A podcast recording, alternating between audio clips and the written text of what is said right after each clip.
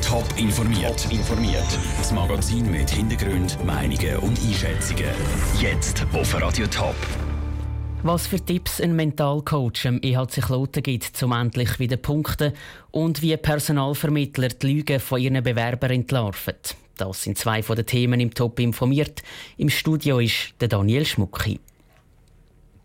Drei Spiele, drei Niederlagen. Mit dieser Bilanz ist der EHC Kloten ins neue Hockeyjahr gestartet.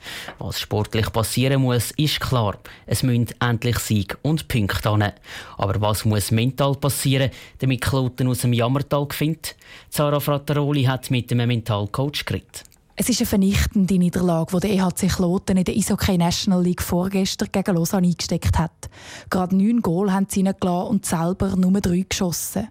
Für den Kloten-Trainer Kevin Schlepfer ist eigentlich glasklar, wie seine Mannschaft mit so einer Niederlage müsste umgehen Wir müssen das können verdauen, wir müssen das können wegstecken, weil man kann nicht in diesem Jammer bleiben, sondern man muss wieder aufstehen. Die Frage ist nur, wie schafft es der EHC Kloten aus dem Jammertal raus?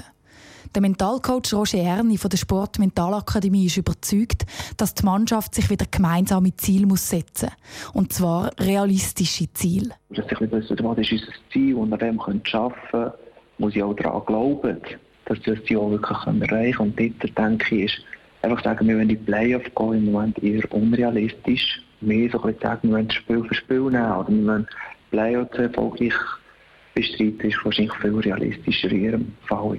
Dank tiefer gesteckter realistischen Ziel gäbe es dann nämlich auch tatsächlich wieder Erfolgserlebnis, sagt der Mentalcoach Roger Erni. Er appelliert aber auch daran, um nicht alles nur schwarz zu sehen.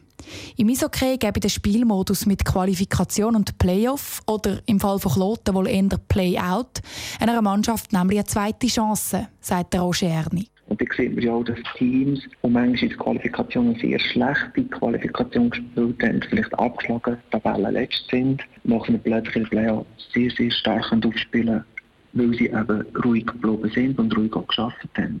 Darum warnt der Roger die Clubführung vom EHC Kloten jetzt auch vor Kurzschlussreaktionen. Für den EHC Kloten sei es jetzt am allerwichtigsten, dass keine Hektik ausbricht. Vielmehr müssen die Spieler in Ruhe auf ihre Ziele anschaffen. Dann, sagt der Roger Erni, findet der EHC Kloten mittel- und langfristig auch wieder zum Erfolg. Zara Frattaroli hat berichtet. Ob der EHC Kloten ruhig bleibt und aus seiner Niederlagenserie herausfindet, zeigt sich am nächsten Samstag.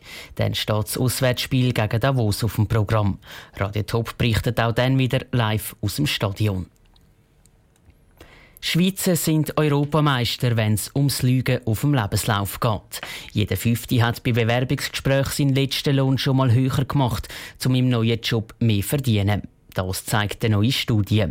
Wie Personalvermittler solche Lügen entlarven, im Beitrag von Andrea Blatter. Fast die Hälfte lügt, wenn es um fachliche Kompetenzen geht und jede dritte bei der Fremdsprachenkenntnis.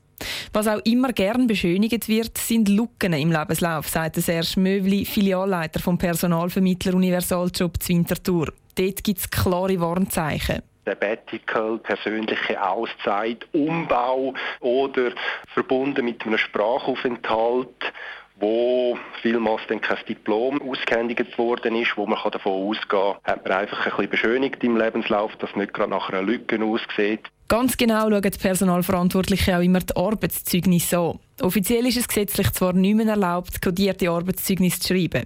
Gleich verstecken die Firmen in denen aber ganz viele Informationen. Zum Beispiel ist es ein Unterschied, ob eine Firma schreibt, der Mitarbeiter hätte immer zu der vollen oder zu der vollsten Zufriedenheit der Vorgesetzten geschafft. Oder ein weiteres Warnzeichen. Hat uns im gegenseitigen Einverständnis verlassen.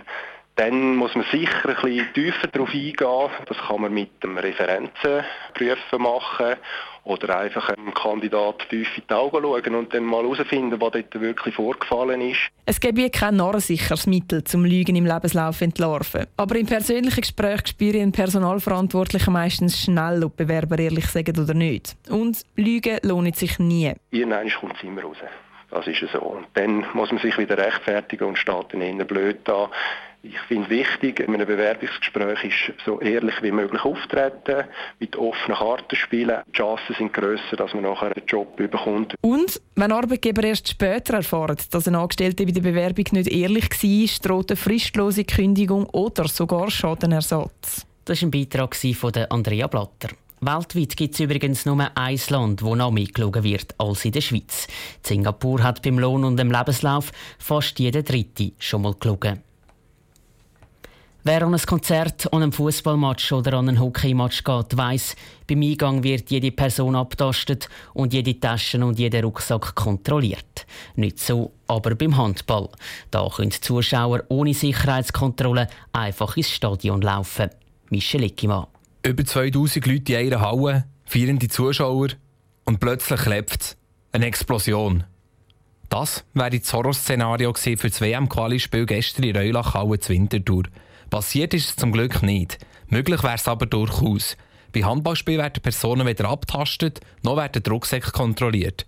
Das hat sich über die Jahre so bewährt, sagt der Medienchef vom Schweizerischen Handballverband Marco Ellenberger. Macht eigentlich genau die Handballveranstaltungen aus, dass man nicht wie analog im Fußball oder im Eishockey dann halt eben fast bis auf die Unterhosen abgezogen wird. Und aus dem Grund ist das jetzt gar nicht so sehr erstaunlich. Für die Sicherheitssorge erhalten bei Länderspielen private Sicherheitsleute und zivile Polizisten. Es gäbe für jedes Spiel ein eigenes Sicherheitskonzept. Handball soll familiär sein und es hätte noch nie ein Problem gegeben.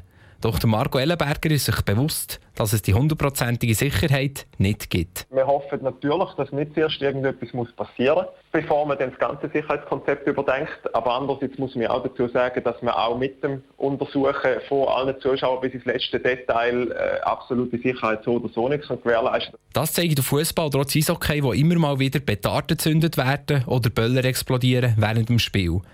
Eine Herausforderung wartet jetzt auf den Schweizerischen Handballverband. Übermorgen spielt die Schweiz St. Gallen gegen Bosnien.